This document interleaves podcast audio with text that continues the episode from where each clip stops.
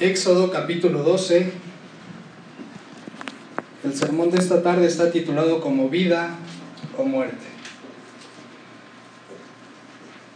Ya llevamos, estábamos recorrido con nuestra serie Un grande salvador para grandes pecadores. Ya hemos visto a Abraham, hemos visto a José. Estamos ya en las últimas semanas con Moisés, que es sin duda un personaje muy interesante a lo largo de toda la escritura. Se menciona en el Antiguo Testamento, en el Nuevo Testamento se menciona mismo Señor Jesucristo lo menciona, entonces es, es, es importante que pongamos atención en la vida de, de, este hombre, no por la importancia de Moisés, sino sobre el Dios en el cual creía Moisés. Por favor, acompáñenme en Éxodo, versículo 1, vamos a leer del 1 hasta el versículo 14. Dice la palabra de Dios, habló Jehová a Moisés y a Aarón en la tierra de Egipto, diciendo, este mes os será principio de los meses para vosotros, será este el primero en los meses del año. Hablad a toda la congregación de Israel diciendo, en el 10 de este mes tómese cada uno un cordero según las familias de los padres, un cordero por familia. Mas si la familia fuere tan pequeña que no baste para comer el cordero, entonces él y su vecino inmediato a su casa tomarán uno según el número de las personas. Conforme al comer de cada hombre haréis la cuenta sobre el cordero. El animal será sin defecto, macho de un año, lo tomaréis de las ovejas o de las cabras. Y lo guardaréis hasta el día 14 de este mes, y lo inmolará toda la congregación del pueblo de Israel entre las dos tardes. Y tomarán de la sangre y la pondrán en los dos postes y en el dintel de las casas en que lo han de comer y aquella noche comerán la carne asada al fuego y panes sin levadura con hierbas amargas lo comerán. Ninguna cosa comeréis de él cruda, ni cocida en agua, sino asada al fuego, su cabeza con sus pies y sus entrañas. Ninguna cosa dejaréis de él hasta la mañana, y lo que quedare hasta la mañana lo quemaréis en el fuego. Y lo comeréis así, ceñidos vuestros lomos, vuestro calzado en vuestros pies, y vuestro bordón en vuestra mano, y lo comeréis apresuradamente, es la Pascua de Jehová. Pues yo pasaré aquella noche por la tierra de Egipto y heriré a todo primogénito en la tierra de Egipto, así de los hombres como de las bestias, y ejecutaré mis juicios en todos los dioses de Egipto, yo Jehová. Y la sangre os será por señal en las casas donde vosotros estéis, y veré la sangre, y pasaré de vosotros, y no habrá en vosotros plaga de mortandad cuando hiera la tierra de Egipto. Y este día os será en memoria y lo celebraréis como fiesta solemne para Jehová durante vuestras generaciones, por estatuto perpetuo lo celebraréis. Vamos a orar. Padre amado, nos acercamos a ti en esta tarde a pedirte tu dirección. Eh, que nos guíes, que nos ayudes a, manifestarte, que descienda tu palabra con poder en esta tarde, porque tenemos sed de ti, tenemos sed del Dios vivo, como los siervos braman por las aguas así, nosotros estamos deseando que nos bañes, que nos empapes con tu bendita palabra, que nos limpies, a todos aquellos que estén sedientos, que necesitamos del agua viva y del agua viva que solamente se produce y encontramos en tu bendita, preciosa y hermosa palabra. Ayúdanos en este gran texto que tú tienes para nosotros en esta tarde a ver la maravilla de quién eres tú y del gran sacrificio que has dado hacia nosotros por medio de un cordero. Ponemos en tus manos este nombre, este tiempo, en nombre del Espíritu Santo y en nombre de Cristo. Amén. Recientemente hubo una conferencia en California acerca de, de, predicación expositiva, hubieron varios expositores y uno de ellos comentaba acerca de la meditación de la cruz. Meditaba acerca de la meditación del Evangelio, entender qué es el Evangelio es una de las, es una de las preguntas más difíciles de contestar. Tú puedes hacerlo en una reunión con personas que quizá tú creas que ya llevan mucho tiempo en el Evangelio, que conocen demasiado. Tu pregunta, ¿qué es el Evangelio? Y te aseguro que te puedes tardar una hora, dos horas y demás meditando en, en, en, procesar, en, platicar, en definir qué es el Evangelio. El Evangelio es lo más hermoso que tenemos revelado en las Escrituras. Es el plan de Dios para el hombre. Dios quiere instalar un reino, quiere un pueblo para Él, para su gloria. Eh, no nos cansemos de estar continuamente acercándonos, pidiendo la dirección de Dios acerca de la revelación, que nos revele qué es lo que realmente pasó en esa cruz. Vemos su plan, su plan maravilloso. Spurgeon decía acerca de la meditación en el Evangelio, y lo cito, debemos estudiar todo lo que sucedió en la cruz y estudiarlo otra vez y aún una vez más. Es la esencia de nuestra confianza, es la columna sobre la que descansa nuestra alma. Recordemos que la Biblia es una unidad, no es un conjunto de historias para portarnos bien, para que no tenga yo problemas, para que yo no tenga problemas con mi vecino, para no tener, para que si tengo problemas económicos terminen y demás. La Biblia no se trata acerca de eso, sino es una historia redentora. Recordemos la unidad de la escritura a lo largo de los 66 libros que es, hay una creación, inmediatamente viene una caída y después de ello viene la redención viene el plan de, redención por parte de Dios para traer de vuelta a su pueblo, para traer un pueblo para sí, para su gloria, y estamos esperando la consumación. Ese es, la, ese es el, el desplegado que vemos a lo largo de toda la escritura. Creación, caída, redención, y estamos en la espera de la consumación. Ese es el mensaje, ese es lo que vemos a lo largo de toda la Biblia. Yo sé que muchos de nosotros a veces venimos a, a, la, a Dios, a una iglesia, por, por, cualquier cantidad de, de, problemas. Tengo problemas en mi casa, eh, mi hija se fue y no sé qué hacer, tengo problemas económicos, eh, mi esposo se fue, me estoy divorciando y hay miles de problemas por los cuales el Señor también utiliza que para que nos acerquemos a Él y vengamos a una iglesia. Muchas veces esa es la motivación eh, que tenemos para venir a, a de Dios, ¿no? Algún problema, pero no debemos olvidar que tenemos un problema, que ese sí es el importante y ese sí es del que vemos plasmado a lo largo de toda la escritura y en especial en el pasaje que vamos a ver esta tarde. Y el problema el cual tenemos cada uno de los que estamos aquí sentados es que somos enemigos de Dios. Muchas veces yo he escuchado a personas que se refieren a, a, Dios como mi amigo, mi cuate, o él y yo nos entendemos, él me perdona todo lo que yo haga y demás. Pero vemos que no, vemos que Dios es justo y que Dios va a castigar el pecado, que hay un, hay un juicio venidero más adelante y no podemos burlarlo. No podemos ser nosotros mismos nuestro propio redentor. Nosotros por nuestras buenas obras, por nuestras buenas eh, actitudes, por nuestro buen carácter, que esa es nuestra percepción de nosotros mismos, esa no es la manera en la que podemos llegar a la reconciliación con el Padre. El Padre tiene un plan, y lo hemos reflejado a lo largo de toda la escritura y lo vamos a ver más adelante. Y ese es el, ese es el, ese es el, vemos esa promesa, perdón, desde Génesis hasta Apocalipsis. Lo tenemos en Génesis capítulo 3, versículo 15, está en las pantallas. Y pondré enemistad entre ti y la mujer, y entre tu simiente y la simiente suya. Esta te herirá en la cabeza y tú le herirás, ¿en dónde dice? En el calcañar. Aquí pongamos atención si están tomando notas. El Espíritu Santo nos muestra dos simientes, la de la serpiente y la de la mujer.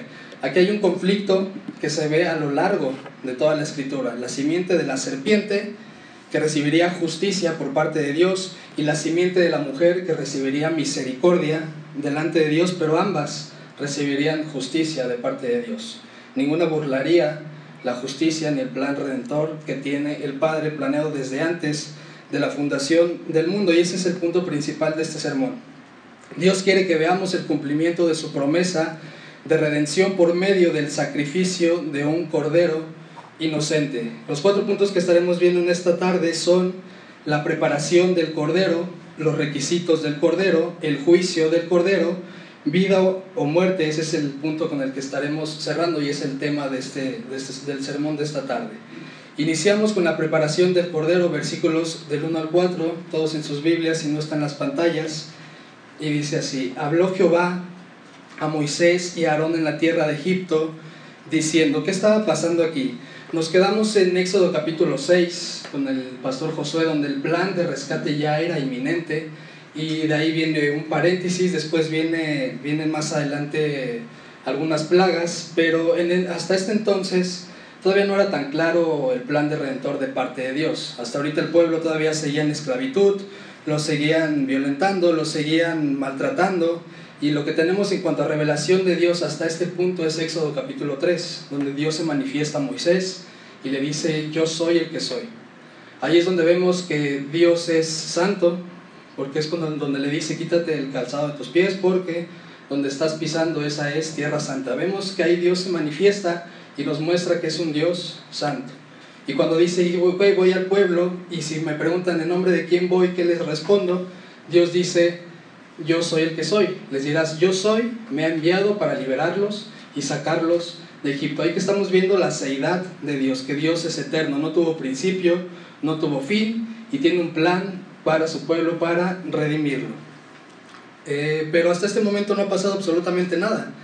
El pueblo está cautivo aún y es hasta el capítulo 7 donde vemos más o menos, ya, ya, ya se va mostrando cómo es que Dios sacaría al pueblo de Egipto y es por medio de las plagas.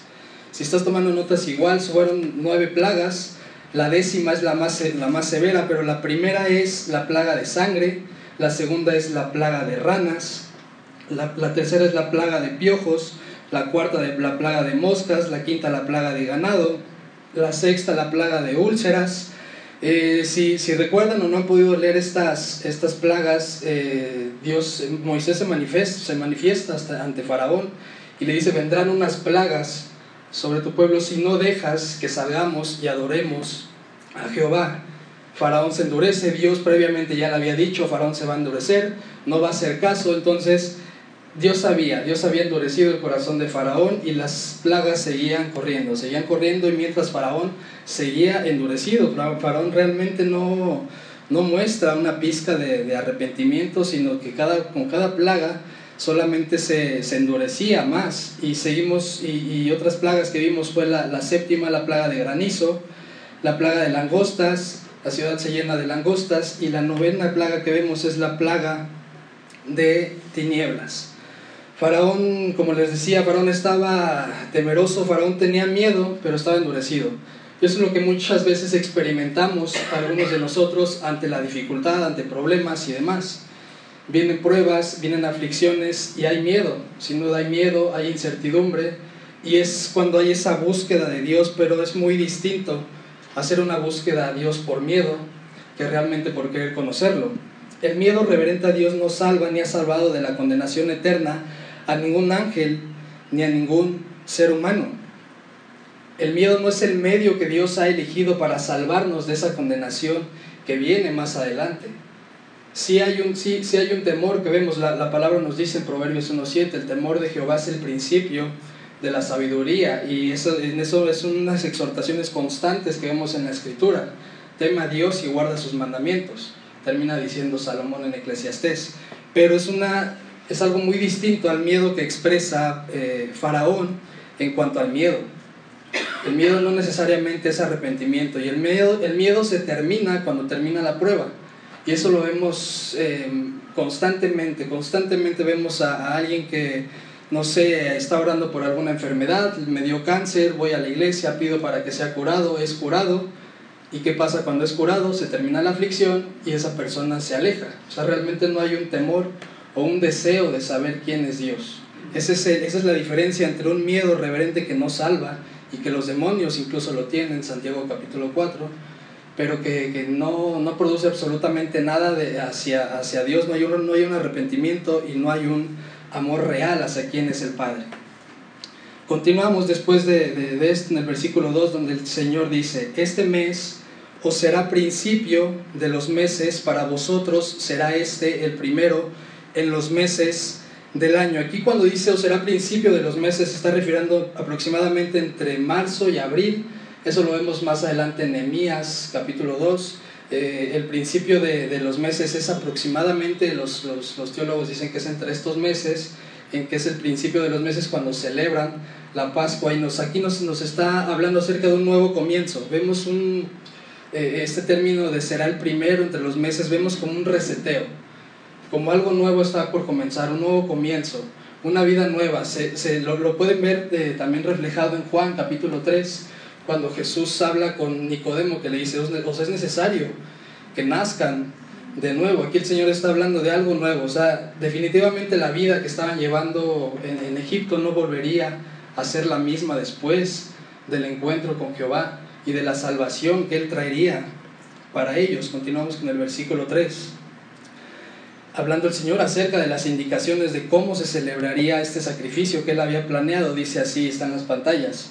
Hablad a toda la congregación de Israel diciendo, en el 10 de este mes, tómese cada uno un cordero según las familias de los padres, un cordero por familia. Versículo 4, mas si la familia fuere tan pequeña, que no baste para comer el cordero, entonces él y su vecino inmediato a su casa tomarán uno, según el número de las personas, conforme al comer de cada hombre, haréis la cuenta sobre el cordero. Aquí vemos tres cosas muy importantes. Número uno, que el día 10 de cada mes haría, el día 10, perdón, de mes se haría este sacrificio. Número dos, que un cordero sería sacrificado por familia. Y número tres, que en las familias pequeñas ese cordero sería compartido.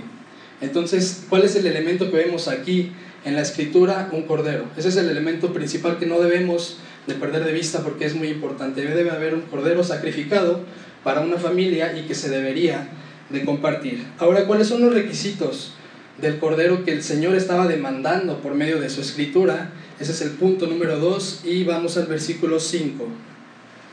El animal será, que dice ahí en sus pantallas, está en amarillo, será sin defecto. Este, este requisito es muy, muy importante, subrayo en sus Biblias. Será sin defecto, macho de un año, lo tomaréis de las ovejas o de las cabras. Versículo 6. Y lo guardaréis hasta el día 14 de este mes. ¿Y qué dice? Está en amarillo. Y lo inmolará toda la congregación del pueblo de Israel entre las dos tardes. Aquí nos está hablando de acerca de otro, de otro aspecto. Debía ser inmolado en el día 14 de, del mes para, el, para toda la congregación, ¿no? para, todo, para todo el pueblo. Y esa palabra inmolar, subrayenla igual en sus Biblias, si, traen, si están tomando notas, ¿qué significa esta palabra inmolar? La palabra inmolar significa sacrificar una víctima. En este caso, ¿qué nos viene diciendo antes el Señor? ¿Cuál sería la víctima? El cordero el Señor estaba demandando un cordero que sería inmolado, o sea, un, un, animal sin culpa sería traspasado por medio de, de, la inmolación, ¿no? Es un sacrificio de una víctima sin culpa. Hasta este punto recuerdan alguna inmolación que tengamos en la escritura. Tenemos, por ejemplo, Adán. ¿Qué pasó cuando Adán cae en pecado con, con Eva? El Señor sacrifica a un animal y que dice la escritura que los viste. Otro sacrificio que tenemos más adelante es Abraham, Isaac, ellos, ellos van en camino hacia sacrificar a, a, Isaac. ¿Y qué pasa en ese momento cuando el Señor le dice detente? Inmediatamente, ¿qué sucede? Se inmola un animal. Esto, esto no lo perdamos de vista porque esa es, esa es la línea, ese es el modelo que el Señor nos viene presentando a lo largo del contexto anterior que tenemos en, en el Pentateuco. Entonces, si, si, si, se muestra este patrón es porque es importante y es porque está en la mente de Dios acerca de su plan redentor que tiene en mente el futuro. Y es interesante que no solamente lo vemos en el Antiguo Testamento, sino también en el Nuevo Testamento. Por ejemplo, Juan, el apóstol Juan, Apocalipsis capítulo 5, versículo 6, que dice, y miré y vi que en medio del trono y de los cuatro seres vivientes, y en medio de los ancianos estaba en pie un qué? Un cordero, ¿como qué? Inmolado. Entonces esta palabra inmolado no la pierdan de vista porque es muy, muy importante. Continuamos. Y tomarán de la sangre y, y la pondrán en los dos postes y en el dintel de las casas en que lo han de comer. Lo que les estaba diciendo el Señor es que lo pusieran en, su, en el dintel, el dintel está en las pantallas, es esa parte horizontal. Ahí es donde el pueblo tenía que sacrificar a este cordero y la sangre que saliera de ese cordero, ellos rociarla en ese dintel. ¿Qué elemento vemos aquí? La sangre. La sangre era un elemento importantísimo en esta, en esta Pascua que estaba por celebrar el Señor. El Señor continúa hablando y dando indicaciones acerca de cómo sería este sacrificio. Versículo 8. Y aquella noche comerán la carne asada al fuego y panes sin levadura. Estas palabras son importantes. Comerán la carne asada al fuego y panes sin levadura con hierbas amargas lo comerán. Ninguna cosa comeréis de él cruda ni cocida en agua, sino asada al fuego, su cabeza con sus pies y sus entrañas. Versículo 10. Ninguna cosa dejaréis de él hasta la mañana, y lo que quedare hasta la mañana lo quemaréis en el fuego. Aquí vemos este elemento muy presente, fuego, fuego, fuego, fuego, fuego. El fuego entonces, si, si el Espíritu Santo nos, nos, está hablando mucho acerca de la importancia del fuego en este proceso de Pascua, pongamos atención en qué es lo que el Espíritu Santo nos está queriendo decir. Lo vimos en la salsa ardiente cuando Dios se presenta en Éxodo capítulo 3. El fuego es, es una manifestación o manifiesta el juicio eh, divino de Dios, muestra la ira de Dios que no, se, que no se consume, que está ahí presente, versículo 11. Y lo comeréis así, ceñidos vuestros lomos, vuestro calzado en vuestros pies y vuestro bordón en vuestra mano. Y lo comeréis, aquí está una indicación muy importante, apresuradamente es la Pascua de Jehová. Y esta es la firma de Dios. ¿Quién está mandando, quién les está mandando esta, esta nueva ordenanza? ¿Quién, en, quién, ¿En qué corazón, en qué mente surge todo este plan de, de Pascua, de redención en la mente de Dios? Y esa es la firma personal de Dios. Esto es la Pascua de Jehová. Y aquí vemos tres elementos muy importantes. Número uno, el cordero recibiría ira.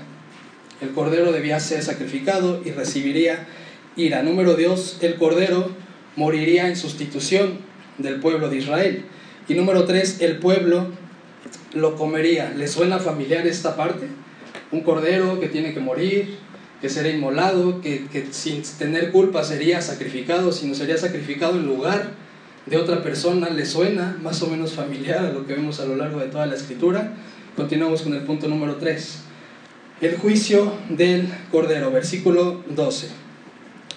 Pues yo pasaré aquella noche por la tierra de Egipto y heriré a todo primogénito en la tierra de Egipto, así los hombres como de las bestias, y ejecutaré mis juicios en todos los dioses de Egipto.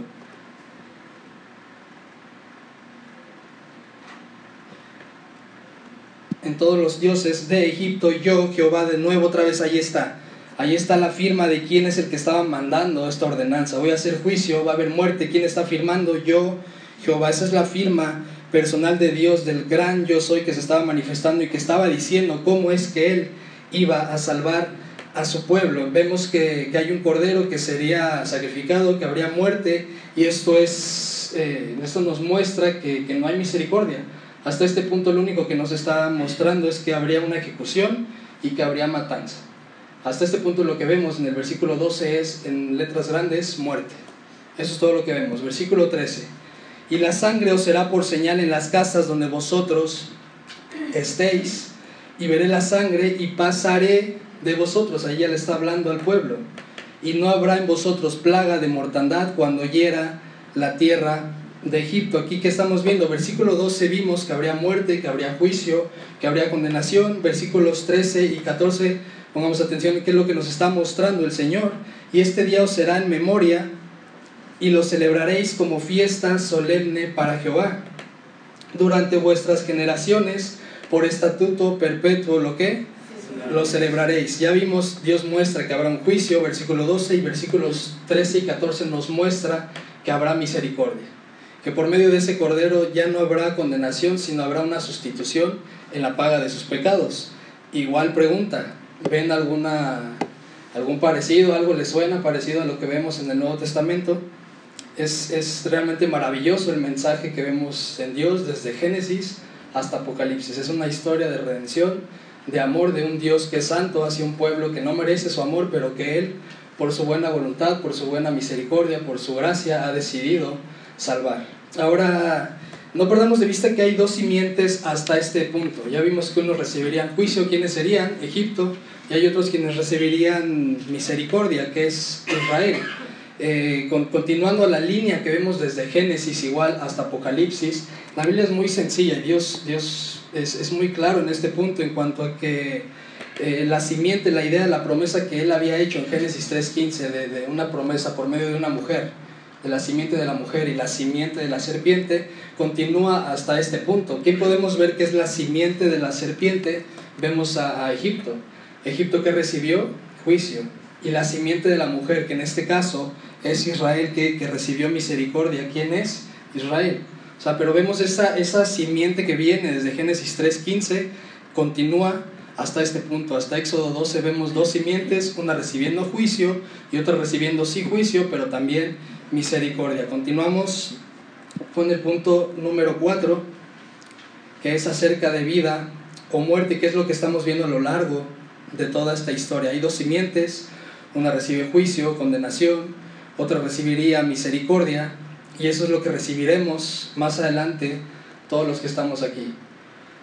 Lo que, estamos, lo, lo que vemos a lo largo de Éxodo 12, que de verdad es, un, es una historia muy, muy, muy profunda, quiera Dios que continuemos meditando en este, en este texto. Es un texto para visitar muy, muy seguido. Es para habitar en Éxodo 2 y meditarlo frecuentemente porque es, una, es un mini escenario o es un, es un juicio a escala de lo que se viene más adelante. Eh, Génesis 12 nos muestra eso, ese juicio, esa condenación que se viene, ese juicio final que se viene más adelante, nos, lo muestra a nivel escala en estos, en estos, en estos versículos que vemos de, de este capítulo y cualquiera de los que estamos aquí y cualquiera de los que estén en el mundo, de los que han existido y de los que llegarán a existir, estamos en alguna de estas dos simientes. O recibiremos condenación, que es justa, desde luego, o recibiremos misericordia. O estamos del lado de la simiente de la serpiente o estamos del lado de la simiente de la mujer. No hay ambigüedad. No podemos ir caminando en medio de estas dos. Pero vemos que ninguna de las dos es por mérito humano. Vemos que, que, tanto una, tanto como la otra, las dos merecen condenación. Hasta este punto, las nueve plagas que habían pasado de Egipto y, y de la condenación sobre Egipto, de las plagas que Dios manda a Egipto, no había pasado absolutamente nada con Israel, excepto hasta esta plaga. La plaga de matar a los primogénitos de Egipto es cuando ya el Señor dice, si, si esta plaga pasa, también sobre los hijos de Israel, ellos también morirían. Nos muestra la escritura que todos hemos pecado y todos estamos separados de Dios, todos merecemos esa condenación. Pero sí hay un camino que nos lleva hacia la vida y ese es el último punto de este sermón, vida o muerte, versículos del 29 al 33. Y aconteció que a la medianoche Jehová hirió a todo primogénito en la tierra de Egipto, desde el primogénito de Faraón que se sentaba sobre su trono hasta el primogénito del cautivo que estaba en la cárcel y todo primogénito de los animales. Versículo 30, y se levantó aquella noche Faraón, él y todos sus siervos y todos los egipcios. Y hubo un gran clamor en Egipto porque no había casa donde no hubiese un muerto. Aquello, quiero que se imaginen esa escena, Egipto estaba totalmente desolado. En todas las casas había llanto, en todas las casas había muerte, el primogénito había muerto, Veamos ese, ese contraste. En Egipto en ese, en ese momento era, y, lo vemos en este versículo, había un gran clamor porque no había casa donde no hubiese un muerto. Imagínense esa escena. Versículo 31, y hizo llamar a Moisés y Aarón de noche y les dijo, salid del medio de mi pueblo, vosotros y los hijos de Israel, e id servid a Jehová como habéis dicho. Tomad también vuestras ovejas y vuestras vacas como habéis dicho, e idos y bendecidme también a mí. Y los egipcios apremiaban al pueblo dándose prisa a echarlos de la tierra porque decían, ciertamente todos somos muertos. Y bien decían ellos esa, esa parte porque realmente ellos sabían que merecían esa condenación. Sabían lo de las plagas. ¿Qué, qué, qué vemos a lo largo de todas las plagas? que, la plaga de las ranas, de las langostas y demás, ellos, esos eran dioses que ellos adoraban, eran dioses que ellos seguían. Entonces que Dios se estaba manifestando por medio de mandar a esas plagas, estaba mostrando la inutilidad que eran esos, esos ídolos para Dios. Dios estaba diciendo, yo estoy por encima de las ranas, tú adoras a las ranas, las ranas no se van de Egipto si yo no soy el que lo manda. Eso es lo que vemos reflejado en, en el juicio que Dios había mandado sobre, sobre Egipto. Y, tanto de un lado como de otro había caído el juicio de Dios. Mientras Egipto lloraba, como, como lo veíamos, y había un gran clamor, porque no había casa en que no hubiera un primogénito, que no estuviera muerto, los de Israel que estaban, que estaba pasando con ellos, ellos estaban cenando el cordero, no que no hayan recibido la justicia de Dios. ¿Quién había recibido la justicia de Dios en caso de Israel? El cordero.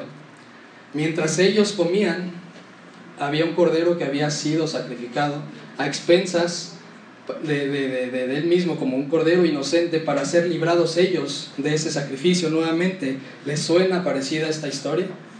¿Les suena parecido hacia algo que vemos plenamente revelado en el, en el Nuevo Testamento? Desde luego que sí. ¿Quién es? Cristo. Cristo es ese cordero que es muchísimo más valioso que un animal. El otro día platicaba con una persona y me decía esa parte, es que es más, eh, ¿por qué tenían que sacrificar animales? ¿Qué culpa tenían los animales? Y ciertamente sí, ¿qué culpa tienen los animales? Y si con un animal nos, cansa, nos causa indignación, cuanto más con Cristo, que no hay nadie más hermoso, no hay nadie más precioso que haya venido a este mundo y que se haya dado por amor a nosotros. Si nos duele la muerte de un animal inocente, cuanto más la vida del Hijo del Hombre. Y así nos los presenta en el Nuevo Testamento Juan, por ejemplo, Juan capítulo 1, versículo 29, hablando Juan el Bautista, vio Juan a Jesús que venía a él y dijo, está en las pantallas, y dijo, he aquí el Cordero de Dios que quita ¿qué? el pecado del mundo. Este Cordero que veíamos de la Pascua de, de Éxodo 12 no podía quitar y satisfacer la ira de Dios. Por ello es que más adelante en Levítico vienen sacrificios, sacrificios, sacrificios, sacrificios. ¿Y saben cuántos sacrificios perdonaron esos animales? Ninguno. Es hasta que Cristo viene y Él es el que verdaderamente quita el pecado del mundo. Pedro lo dice así, primera de Pedro 1, versículos 18 al 19, sabiendo que fuiste rescatados de vuestra manera de vivir con la sangre preciosa de Cristo como de un cordero sin mancha y sin qué?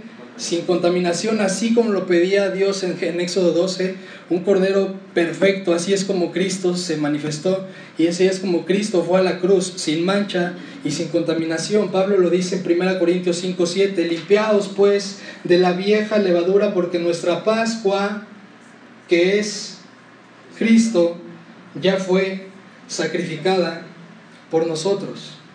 Cristo es la verdadera Pascua que Dios tenía en mente para salvar a su pueblo, para su gloria. Cristo es ese, ese Cordero Santo que no merecía estar en la cruz, pero es ese que va y se dio a sí mismo en la cruz para morir por todo aquel que vaya a Él en arrepentimiento y fe. Si tú estás sin Cristo en esta tarde y vemos que hay dos simientes, y, lo vemos, el trigo y la cizaña, el Señor nos, nos da más revelación en cuanto a este punto. Y en esta tarde nosotros estamos en algún lado. Si estás, sin, si estás sin Cristo aún en esta tarde, ¿cuál es la exhortación? Que vayas al Cordero. Cristo lo dijo, el que come mi sangre, el que come mi carne y bebe mi sangre, ese tiene vida eterna. Hay perdón, hay reconciliación por medio del Cordero sin mancha que es Cristo. Y si estamos en Cristo aún ya en esta tarde, la exhortación es, ¿por qué seguimos o por qué sigues coqueteando con el pecado? ¿Por qué seguir coqueteando con aquello que mató al Cordero sin mancha?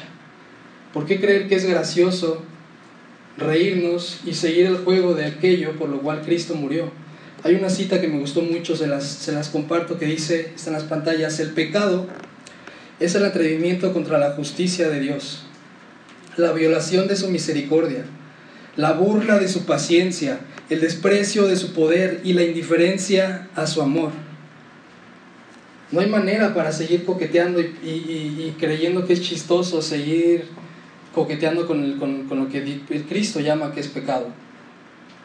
Sabemos que, que, el camino para seguir, para estar con Cristo es por medio de, de la santidad de un Dios que nos ha llamado que es santo, un cordero sin mancha vivamos a la luz de esa, de, esa, de esa verdad que es un Dios santo el que nos está llamando y que es un inocente el que murió por nosotros. Vivamos a la luz de esa exhortación en el día a día.